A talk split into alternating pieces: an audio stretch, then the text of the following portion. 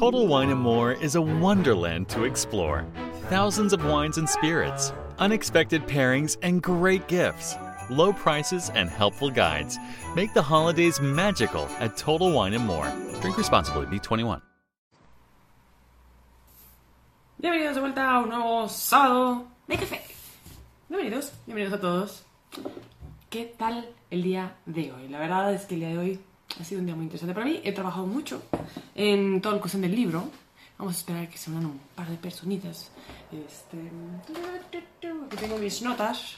Como siempre tengo mis notas de las preguntas del día de ayer. Así que bienvenidos. Bienvenidos a un nuevo sábado de café. Espero que tengan cafecito con ustedes. Un poco de agua, un poco de un protein shake o algo que los haga felices esta mañana.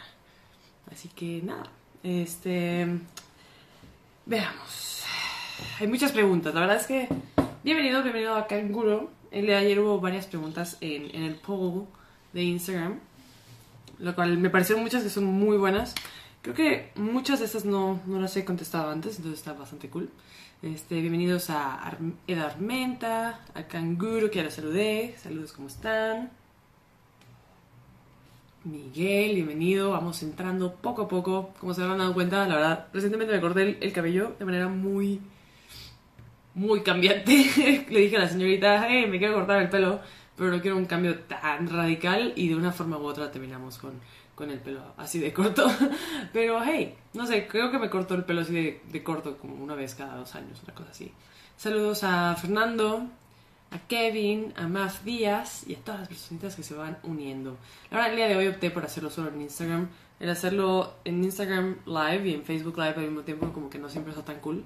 Y nada, creo que Facebook como que no tiene tanto, tanto eh, movimiento, ¿no? Canguro dice cerrando ciclos. Sí, justamente, justamente, yo estaba también reflexionando en eso. Este, recientemente cambié de trabajo eh, para bien, la verdad, una oportunidad bastante cool. Y nada, pues, siempre cambiar de trabajo es como muy interesante porque, pues nada, o sea, en, en, en mi caso personal estuve dos años y medio en la empresa anterior y pues aprendes muchas cosas, convives con la gente, conoces, te haces amigo, todo. Y luego todo eso cambia y dices, ¿qué onda, no? este, y nada, entonces a lo mejor viene de la mano, a lo mejor no, who. Pero bueno, este, ya sabes que si tienes cualquier pregunta, eh, comentario, lo que sea, lo puedes hacer. El día de hoy no tengo un tema en particular, mi tema era más bien como contestar las preguntas del día de ayer que me parecieron cool, me parecieron buenas y me dio la impresión de que podía ser buen tema de conversación. Eh, Fernando dice, pasa cuando le dices a tu estilista, córtame el cabello de 3 centímetros y le corta como 5. La verdad que sí, o sea, yo le dije, oye, o sea, la estilista le dije, no quiero un cambio tan radical. Y me dijo, mira, ¿qué te parece si te rasuramos por aquí y le hacemos un undercut y no sé qué? Nada más le faltaba decirle, decirme que me pintara el pelo de naranja, ¿no? Y es como, señorita, relájese. O sea, yo sé que seguramente no tiene muchos clientes por todo el tema de la cuarentena, pero tampoco se quiera aprovechar de mí. Este, y nada, me dijo, sí, no, no tan corto, no sé qué, nada más tantito. Y yo, sí, ok, va.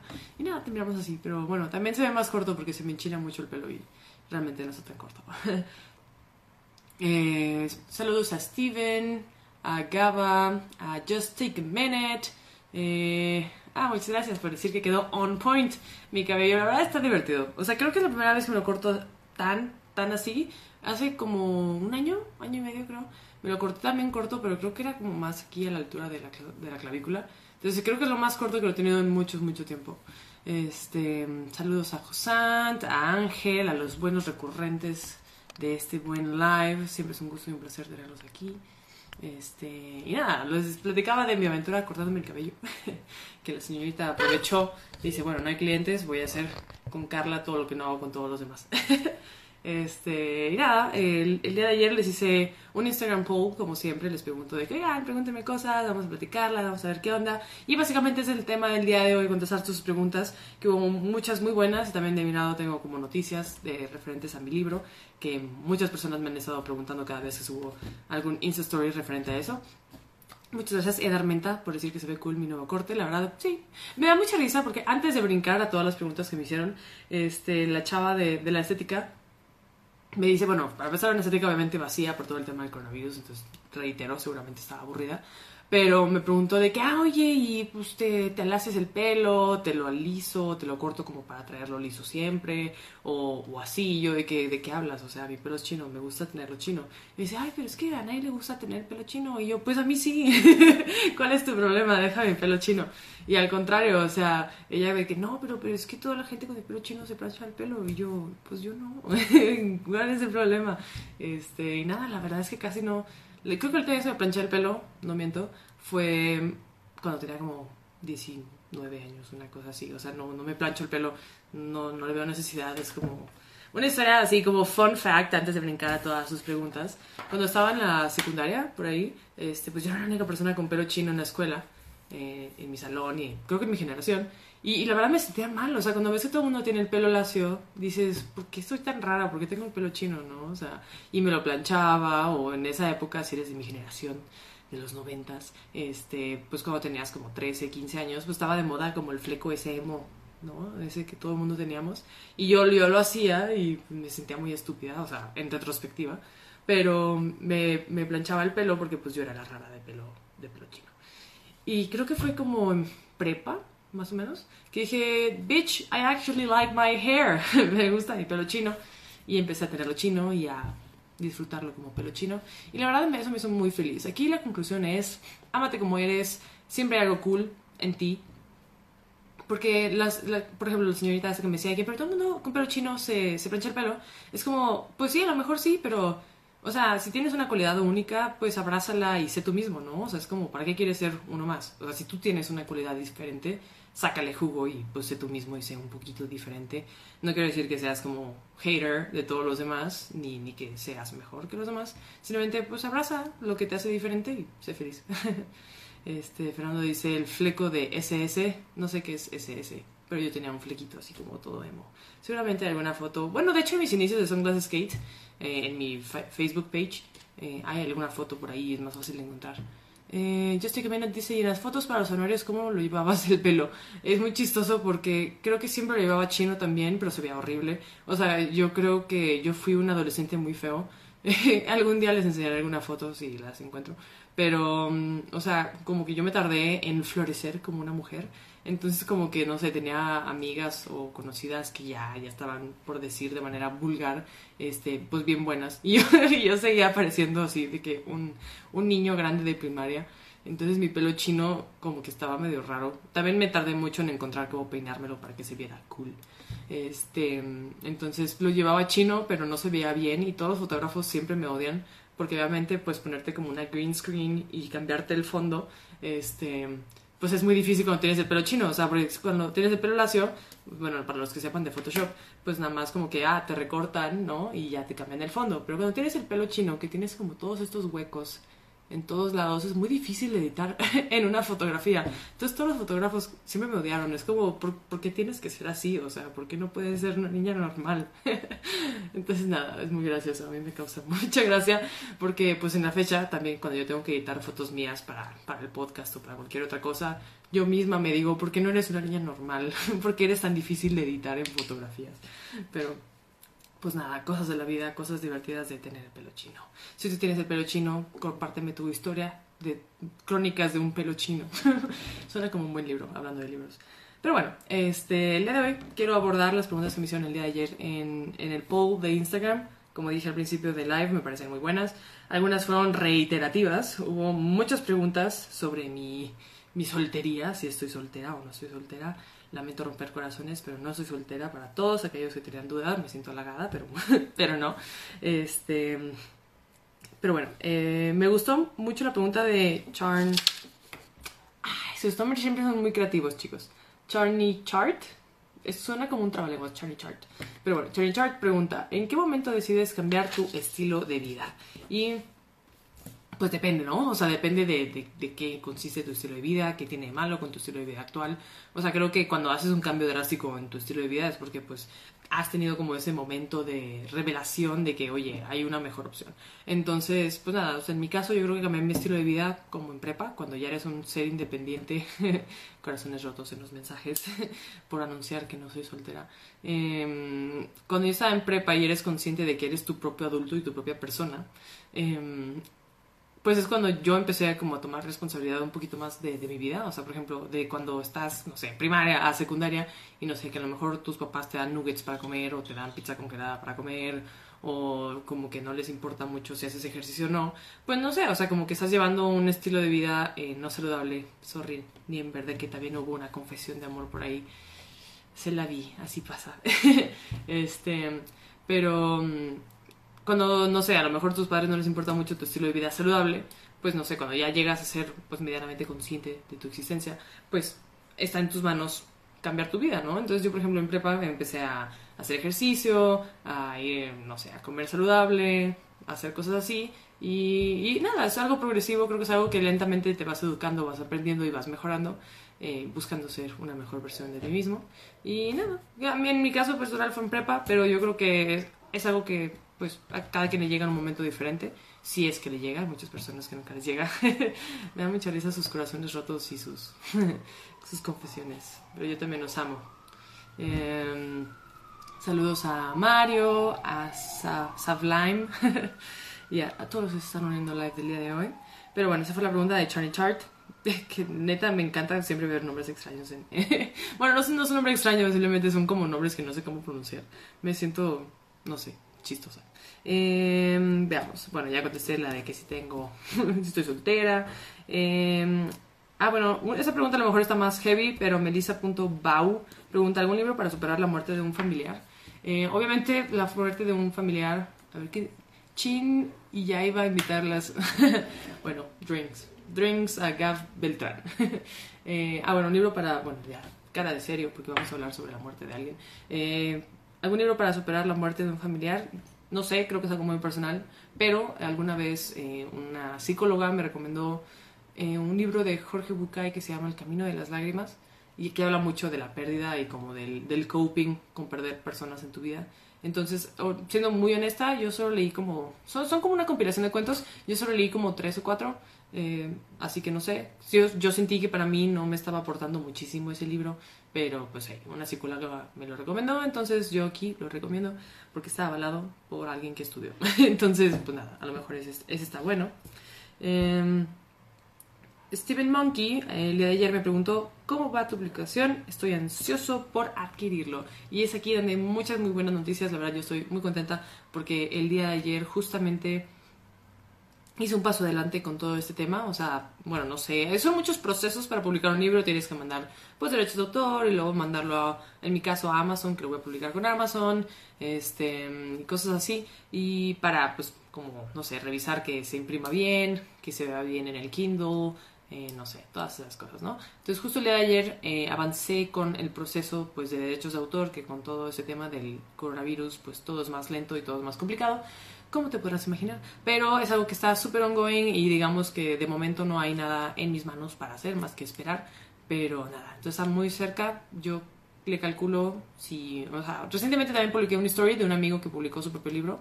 Eh, de hecho creo que lo tengo aquí. Un momento.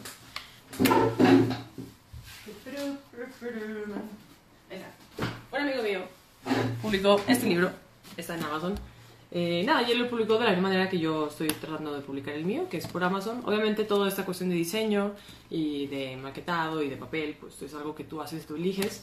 Pero eh, él me dijo que como que Amazon se tarda como 15 días en enviarte tus libros, a mí por ejemplo, para que yo lo revise y vea que, que esté bien encuadernado y bien todo. Entonces si todo sale bien, yo creo que a lo mejor como en un mes ya podría estar a la venta el libro. Probablemente primero esté a la venta en, Kindle, porque pues es mucho más fácil publicar algo digital que algo físico. Pero nada, entonces yo le calculo aproximadamente como un mes, así que pues digamos que para agosto podría estar ya disponible físicamente el libro. Obviamente yo les voy a ir avisando, pero, pero nada, ya tenemos una fecha muy, muy cercana, muy certera, este, y eso me tiene muy feliz. Así que eso. Eh, pregunta, ¿de verdad hay gente que te roba energía? Tengo una persona que se la pasa hablando todo el día y me deja fatigado. Creo que había una pregunta parecida en el poll de ayer, sí, justamente. Eh, y sí, Sabalaim, definitivamente hay personas que te roban energía. Hay mucho, mucha literatura. saludos a, Susana de la G, a Ariel Luz, a Vian, a Bar, Bar saludos a todos, un placer tenerlos aquí junto con mi madre. Em, Este, sí, sí, sí, gente te roba energía. Este, de hecho, justo iba a decir que hay como mucha literatura al respecto. Hay, gente que le gusta llamarlos como vampiros energéticos, una cosa así. Eh, y sí son personas, o sea, hay muchas maneras en las que una persona te puede robar energía. Simplemente, en mi caso personal, eh, cuando una persona es como muy negativa, eh, siempre está quejando, eh, no sé, o sea, como que en general no aporta nada bueno a la mesa. A mí me cansa mucho eso emocionalmente. No sé, también hay otra cosa como ser eh, una persona empática. O sea, hay, tenemos el concepto de ser una persona empática como alguien que, no sé, se pone en el pie, en los zapatos del otro, eh, lo entiende, lo comprende y lo procesa las emociones del otro, ¿no? Pero también hay otra cosa que los gringos le dicen como being an empath, que la verdad no estoy muy segura cómo se traduciría al español, pero una persona que es un empath eh, también está muy vulnerable a, que le drenen energía porque no se te importa tanto los sentimientos del otro o lo, lo, que piense el otro o lo que sienta el otro o lo que esté viviendo el otro que te drena también energía a ti. Entonces, pues sí, o sea, mi recomendación es si ya sea que tú seas un empath o que la otra persona sea como muy tóxica, eh, obviamente siempre busca distancia. Yo sé que no siempre se puede, por ejemplo, no sé si es un familiar, si es un compañero de trabajo, que justo ahora, no sé, con el coronavirus a lo mejor es más fácil, pero buscar un poco de distancia, no sé, pedir un poco de espacio, o sea, si es una oportunidad que puedes decirle a la persona de, oye, por favor, hablemos de otra cosa, o de que, oye, después, o no sé, o sea, de manera muy respetuosa, sin ofender nunca a nadie, sin lastimar a nadie, pues buscar tu espacio porque pues, no te trae nada bueno y al final del creo que tú eres la persona que más sufre. Entonces, sí, cuidado con eso porque sí existe y sí está pesado. Saludos a Monthly que se va uniendo y mando saluditos aquí en la pantalla. este, de las preguntas del día de ayer, pregunta M. Fer Ibarra. ¿Cómo decidiste hacer este nuevo contenido? Te sigo desde Sunglasses Skate. Te quiero mucho. bueno, te cueme. Este, pues creo que ya lo he hablado un poquito en, en, otros lives. O sea, cuando empecé a hacer Sunglasses Skate, yo estaba muy chica, creo que tenía como 14, 15 años, una cosa así. Y 10 años después aquí estamos. Pero cuando empecé a hacer eso, simplemente como que no sé, tenía mucho tiempo libre, tenía ganas de divertirme, tenía ganas de, no sé, hacer cosas divertidas en internet. Y ese fue el motivo por el cual empecé a hacer Sunglasses Skate. Lo cual eventualmente fue evolucionando, empecé a tener como book reviews, porque pues siempre he leído mucho. Eh, también este, empecé a hacer datos curiosos porque me parecía divertido como dar eh, información atemporal de manera como más ligera. O sea, si estuviese en esos tiempos de mi vida de YouTube, eh, a veces hablaba de cosas muy bizarras como que, no sé, los japoneses inyectaban como aceite en la frente con forma de dona porque pues era como moda, o que un chico se casó con una almohada, o cosas así como raras. nada, porque me parecía como fun facts. muy divertidos, ahora sí que fun.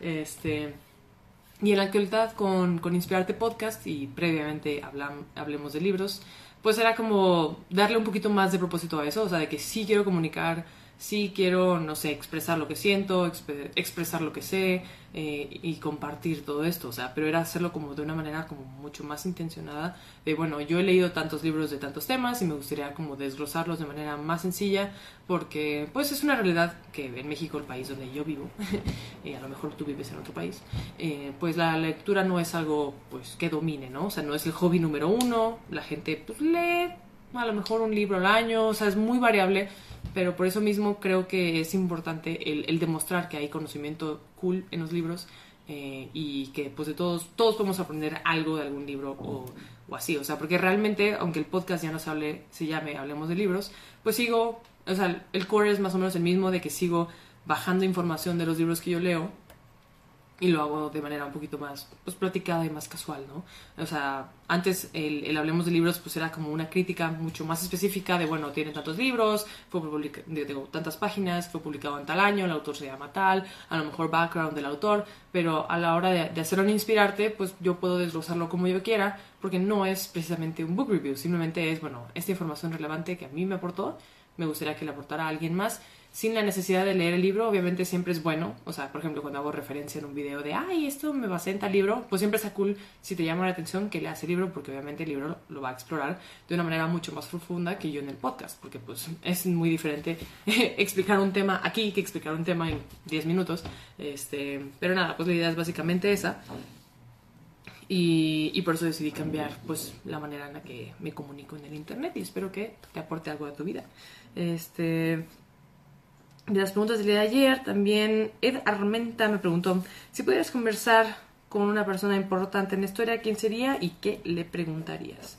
Esa es difícil, la verdad, porque hay muchas personas que han hecho muchas cosas por el mundo. Mm, una persona importante de la historia. La verdad no había pensado mucho la respuesta de esto. Eh, a saludos a Monthly y a Epam, Epam, Emapema.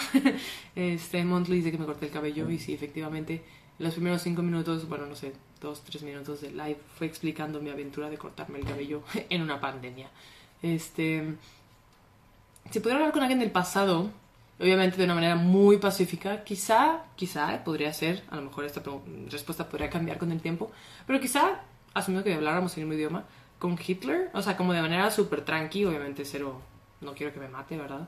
Este, pero como para intentar entender su punto de vista, o sea, preguntarle de que, oye, y neta, de que, pues, ¿qué onda contigo, no? O sea, de que, ¿por qué estás haciendo lo que estás haciendo? O sea, como que inténtame convencer de que lo que estás haciendo es bueno. Porque creo que siempre cuando alguien tiene un punto de vista tan diferente al tuyo, pues no sé, está interesante como conversarlo, o sea, no de manera polémica, no de manera con ganas de pelear, ni demostrar que tú tienes la mejor razón, pero simplemente es como que, bueno, o sea, si tú realmente piensas esto, quiero entender tu punto de vista, o sea, porque es tremendamente diferente el mío, entonces creo que podría estar interesante eso, ¿no? O sea, como tener una perspectiva más humana de lo que pasó, y cómo pasó, por qué lo hizo, o sea, todas esas cosas, no sé, creo que podría ser una conversación interesante y obviamente, pues nada, ojalá saliera yo viva de esa situación.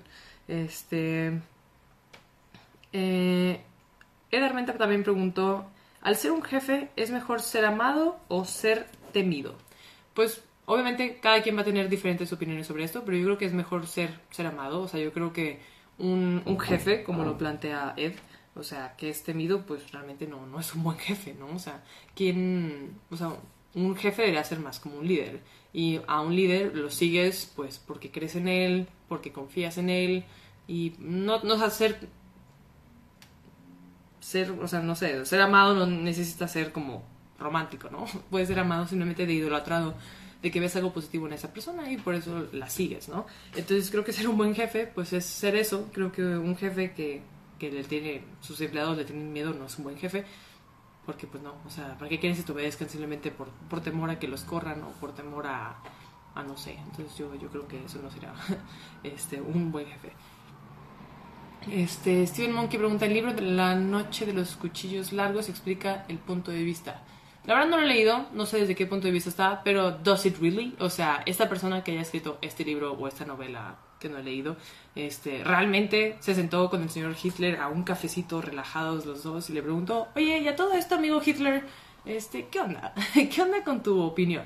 o simplemente es como una novela fantasiosa como de, bueno, según la investigación y según lo que yo tengo, o sea, yo me refiero a una conversación así literal de comadres en un café con el señor Hitler, así de que, oye, cómete tu macarrón, y relájate y cuéntame bien qué onda.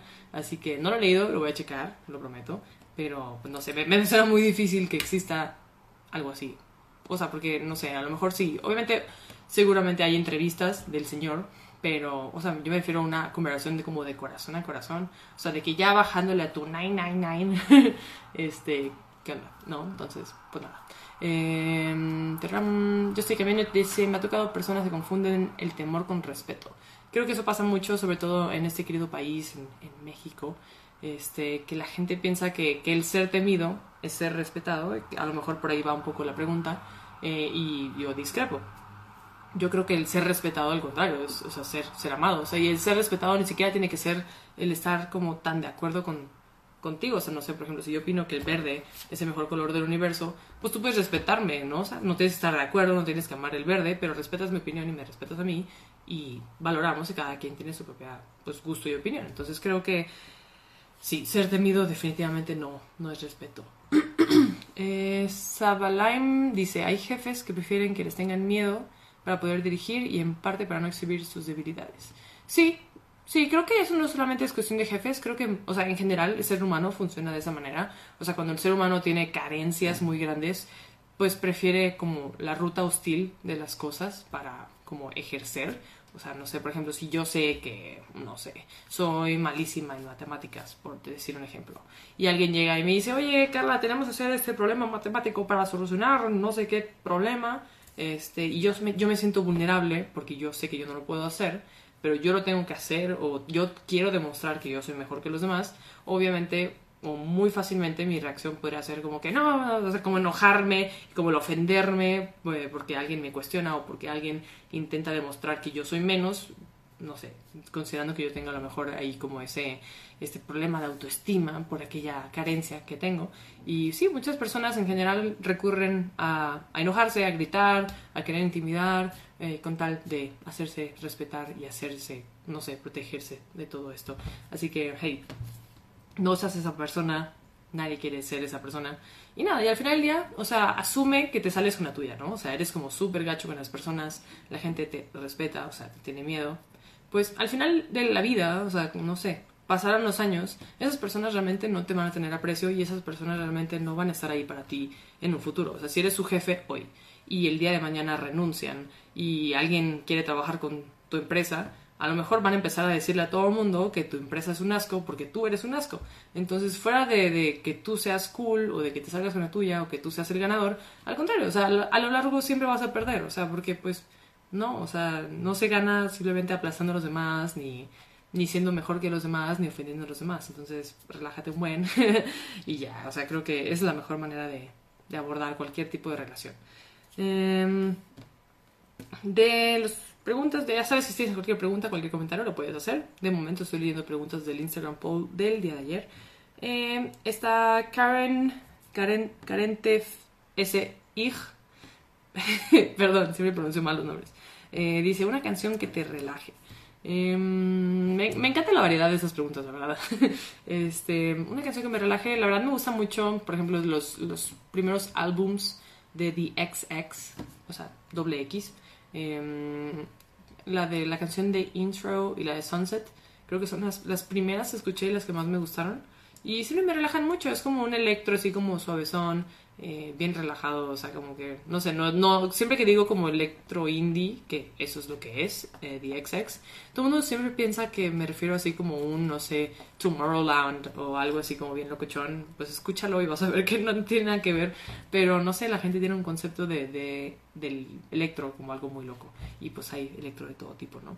Este, así que The XX, Intro, Sunset, eh, también Islands es muy bueno, así que eh, Justin Minute pregunta, amo tus, bueno, no pregunta, más bien dice, amo tus playlists mensuales de Spotify. Y Ed Armenta pregunta que si tengo un playlist público en Spotify para escuchar la música que me gusta. Yes, I do. Eh, de hecho, en, Spotify, creo que, si no me equivoco, estoy con mi nombre normal. O sea, si pones en Spotify Carla NVZ, sale mi podcast. Y si pones en Spotify Carla Neaves, que es N-E-A-V-E-Z, te sale mi perfil normal de persona normal de Spotify y todos los meses hago una playlist em, para mí misma, o sea, como que no sé, en, o sea, ahí si te metes lo vas a ver, eh, no sé, de que agosto 2019 es una playlist, agosto 2020, bueno, todavía no pasa, pero existirá. Eh, todos los meses hago una playlist nueva para mí misma, o sea, de como la música que me gusta ese mes.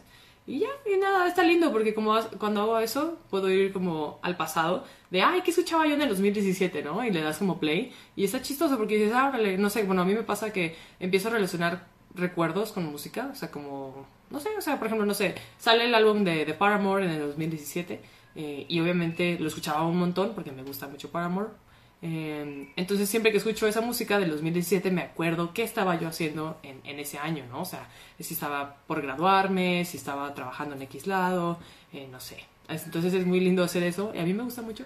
Y nada, ahí tengo muchísimas playlists públicas, muchas, muchas, muchas. Y de hecho una cosa muy cool que no les he dicho de, de libro, que está por salir en aproximadamente un mes, es que hice una playlist para ese libro. Esa no la vas a encontrar en mi Spotify eh, personal porque la puse en privada hasta que salga el libro pero el, el libro va a tener una, una, playlist consigo misma, así que nada, la verdad para mí la música es súper importante y en esa playlist quise poner música que me inspiró para escribir o música que significa algo para mí relacionado a las historias que escribí. Entonces, nada, creo que es un buen complemento. Obviamente es completamente innecesario y fue algo que se me ocurrió como de último minuto. Pero va a estar cool. Y nada, pues espero que les guste. Eh, yo sé que me dice, recomiendo que les echen una, una escuchada a mi playlist. Ya saben, búsquenme en Spotify como Carla Neaves, N-E-A-V-E-Z. Ya sé, mi apellido es tan raro. Eh, Montley dice, ahora me recordaste a AMLO cuando le tocan temas que no conoces, se enoja y hace menos a los demás. Pues sí, o sea, no específicamente AMLO, AMLO es una persona más en el mundo que, que hace eso. O sea, es algo muy común, o sea, lo puedes ver con Trump, lo puedes ver, yo creo que con casi cualquier presidente, ¿no? O sea, o, bueno, por ejemplo, es que hay dos, dos maneras de abordarlo, ¿no? En cuestiones ya políticas. Este, está como el, el político que se enoja e intenta como cambiar el tema de mala manera y luego está el político que se va como por la tangente de que, oiga, señor presidente, pero la economía se está yendo al demonio, ¿qué vamos a hacer? Oigan, ¿sí sabían que los botes de agua tienen agua? ¿No? Entonces, pues nada, obviamente hay diferentes maneras de abordarlo, pero sí. O sea, realmente, o sea, si no... Te recomiendo mucho leer en general, este, no sé, eh, libros de body language o de este, inteligencia emocional y ahí te vas a dar cuenta de muchas de estas cosas. O sea, por ejemplo, hay muchas maneras de, reaccionar ante una carencia, pero una de las más comunes es justo eso. O sea, cuando una persona es dejada en evidencia que no conoce un tema, eh, es muy eh, común y probable que termine haciendo como preguntas. Por ejemplo, eh, a mí me preguntan, asumiendo que yo soy, no sé, alguien, ¿cómo hablo? No. este, oye Carla, eh, no sé, mm, cuéntanos cuántos metros de altura tiene el Everest. Y yo le pregunto, ¿cómo? Eh, ¿Los metros de altura del Everest? Sí, eh, bueno, el metro es una unidad de medida muy buena, eh, la usamos para muchas cosas. Este, mil metros generan un kilómetro, entonces, pues cuando corro cinco kilómetros diarios me siento muy bien. Eh, sí. Entonces como que te vas con gente haciendo otras preguntas que tiene como que ver, pero realmente no. Y también pues de todo este tema de, abordar, ¿no? Las cosas de manera como enojada. Así como que, ¿cómo te atreves a preguntarme sobre los kilómetros? ¿Qué no sabes que la mejor unidad de medida son las millas? Tu pedazo de inútil. nada, eso diría probablemente Trump. pero, pero nada, entonces eso es divertido de leer siempre. Voy a tomar un poco de café. Me estoy metiendo mucho en el live del día de hoy. la verdad está muy chistosa, las preguntas están como muy amplias. Em, Karen, la misma Karen de... Ah, Karen T-E-F-S-I-G. La verdad, o sea, Karen T... Sí, muy difícil de pronunciar. ¿Qué es eso? perdón, perdón, perdón creo que me pasa en todos los lives esto. Eh, me pregunta cuál es mi película favorita. Y la verdad, muchos años yo no pensé tener una película favorita. No soy una, persona de, ver muchas cosas en la tele, ni en el cine, ni nada. Evidentemente soy más una persona de leer. Pero mm, recientemente decidí y me di cuenta que mi película favorita es Gataka. Gataka tiene doble T, es Ga, como de gato, Gataka. Eh, es una película de los, creo que es del 98, si no me equivoco. Y descubrí que es mi película favorita porque está muy cool. Si no la has visto, te la recomiendo. No está en Netflix. Yo la compré en, en Google Play Movies, esa cosa. Este, porque soy un Android user. Pero esta película me gusta un montón porque trata de como un mundo futurista que creo que está seteada como en estas épocas, ¿no? De que en el 2025, una cosa así, o sea, no es tan lejos del día de hoy. Pero obviamente para la gente de los 90 era como que, uh, 2025, güey, falta un buen.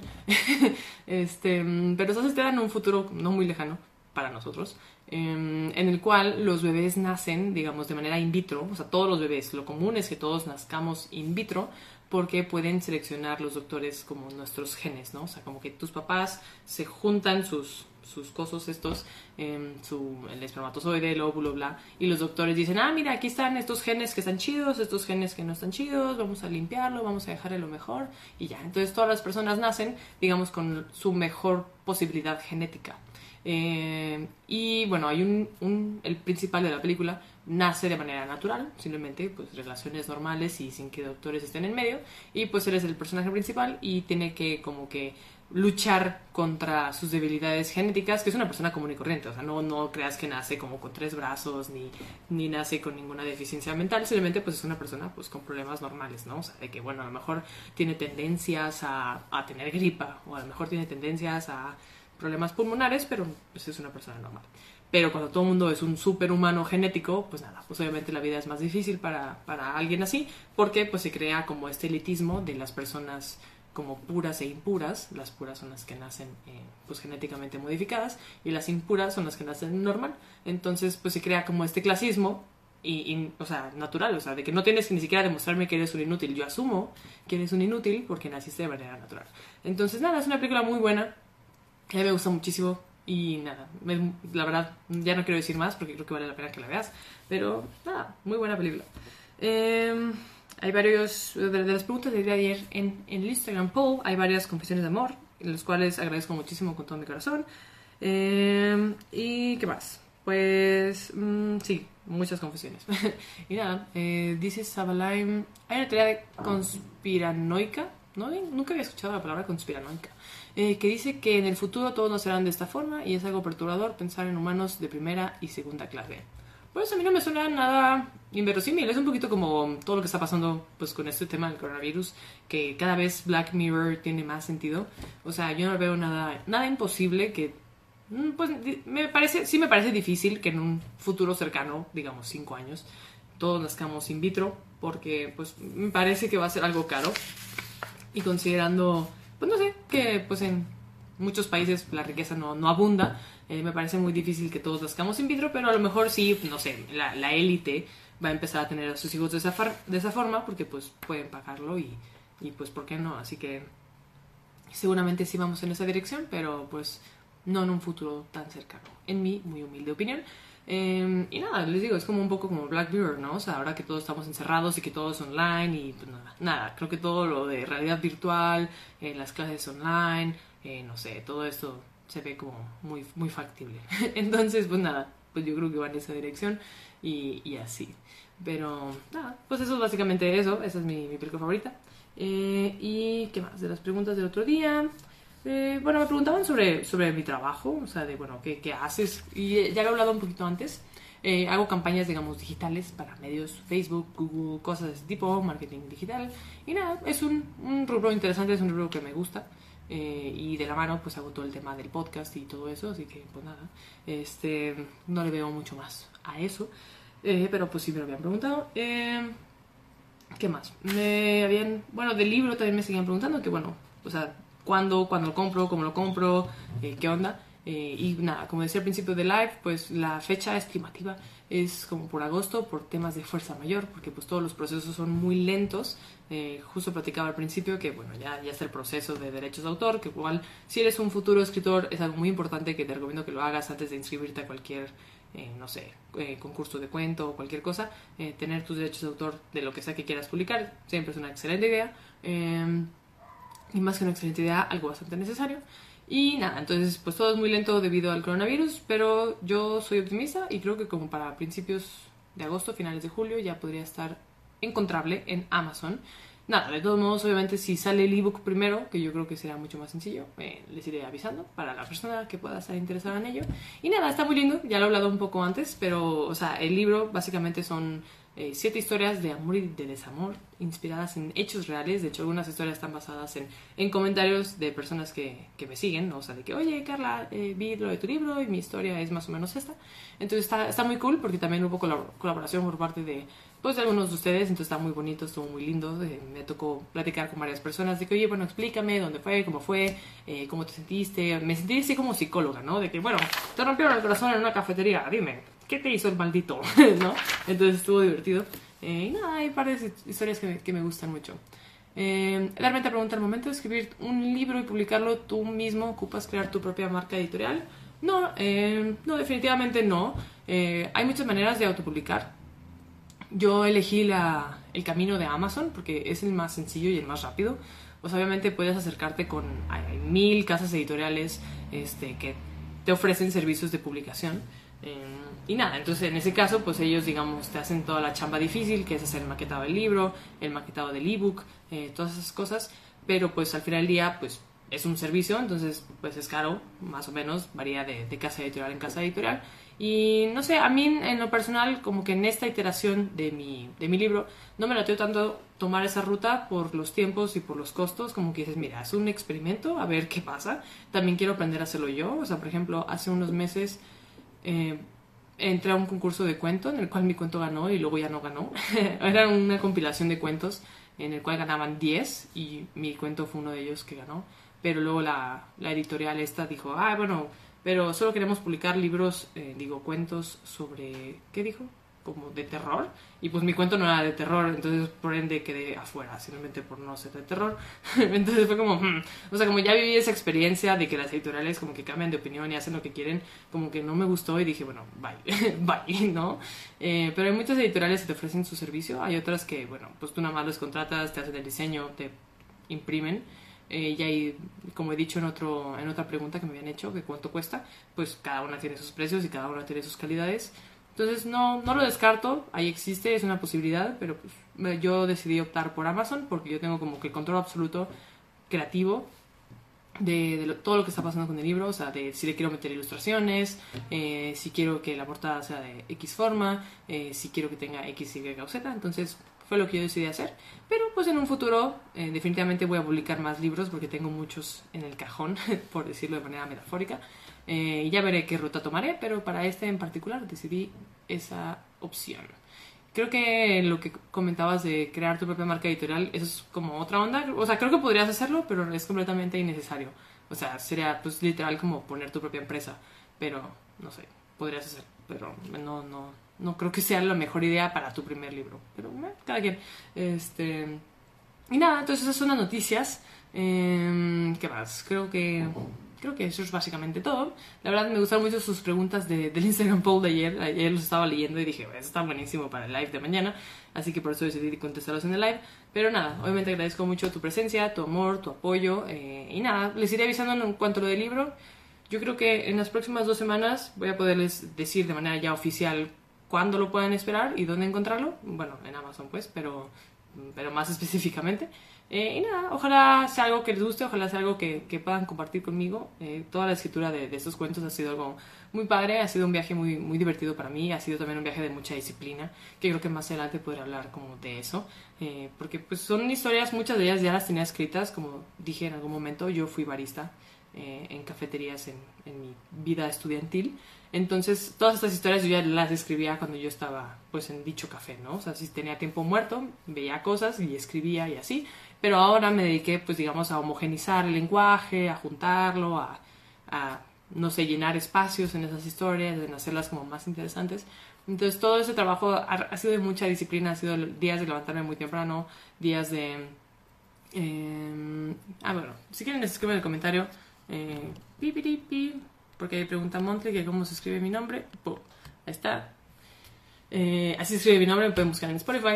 Sorry, es muy difícil escribir. Pero, eh, pues sí, o sea, fue de mucha disciplina porque, mm, pues nada, es muy difícil. O sea, toda persona que ha escrito un libro sabe que es muy difícil, es muy difícil el, el, estar ahí todo el tiempo. O sea, la pregunta que siempre me hacen de cómo le haces para hacer cosas aunque no estés motivada y la neta es que es disciplina y simplemente el tener como tu, tu objetivo en mente. O sea, creo que justo en el podcast anterior hablé un poco sobre eso, que era de que tienes que tener en tu mente qué quieres, por qué lo quieres o sea, cuáles son todas esas razones que están alrededor de lo que estás haciendo. Y eso, al final del día, es lo que te va a motivar a terminarlo. O sea, porque todo el mundo quiere ser un, un autor bestseller, todo el mundo quiere ver su, su libro en aquel, bueno, no todos, pero la gente que le gusta leer los libros, eh, pero no todos están dispuestos a levantarse temprano, no todos están dispuestos a ponerle las horas que tienen que hacer, a investigar lo que se tiene que investigar, a entender y aprender y todo eso. Entonces ha sido un viaje muy interesante, pero es muy lindo ya verle como una un, una fecha fin, cuando fui a hacer lo de los derechos de autor, fue como que no manches, o sea, ya, ya, ya lo terminé de escribir, ahora solo falta pues que tengan los derechos y que pues hacer todo el proceso de diseño de Amazon, o sea, pero básicamente ya está, entonces es, un sentimiento muy lindo y, y, nada, entonces estoy muy emocionada y muy feliz por eso y, nada, les iré avisado seguramente en las próximas dos semanas. Así que muchas gracias por acompañarme en el Instagram Live del día de hoy. Como siempre es un honor y un placer contar con tu presencia. Te veo en el siguiente martes de podcast. Y nada, sígueme en TikTok, soy Carla NVZ, es mi usuario. Y nada, un placer y un honor estar aquí con ustedes el día de hoy.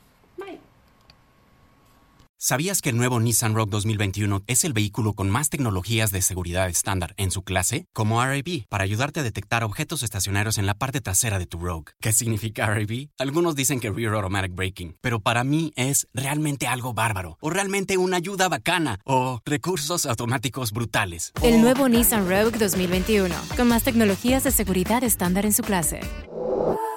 Segmentación Euro Pacific Rogue 2021 versus últimos competidores en el mercado. Se comparan los modelos básicos. ¿Sabías que el nuevo Nissan Rogue 2021 es el vehículo con más tecnologías de seguridad estándar en su clase? Como RAB, para ayudarte a detectar objetos estacionarios en la parte trasera de tu Rogue. ¿Qué significa RAB? Algunos dicen que Rear Automatic Braking, pero para mí es realmente algo bárbaro, o realmente una ayuda bacana, o recursos automáticos brutales. El nuevo Nissan Rogue 2021, con más tecnologías de seguridad estándar en su clase. Segmentación Euro Pacific Rogue 2021 versus últimos competidores en el mercado. Se comparan los modelos básicos.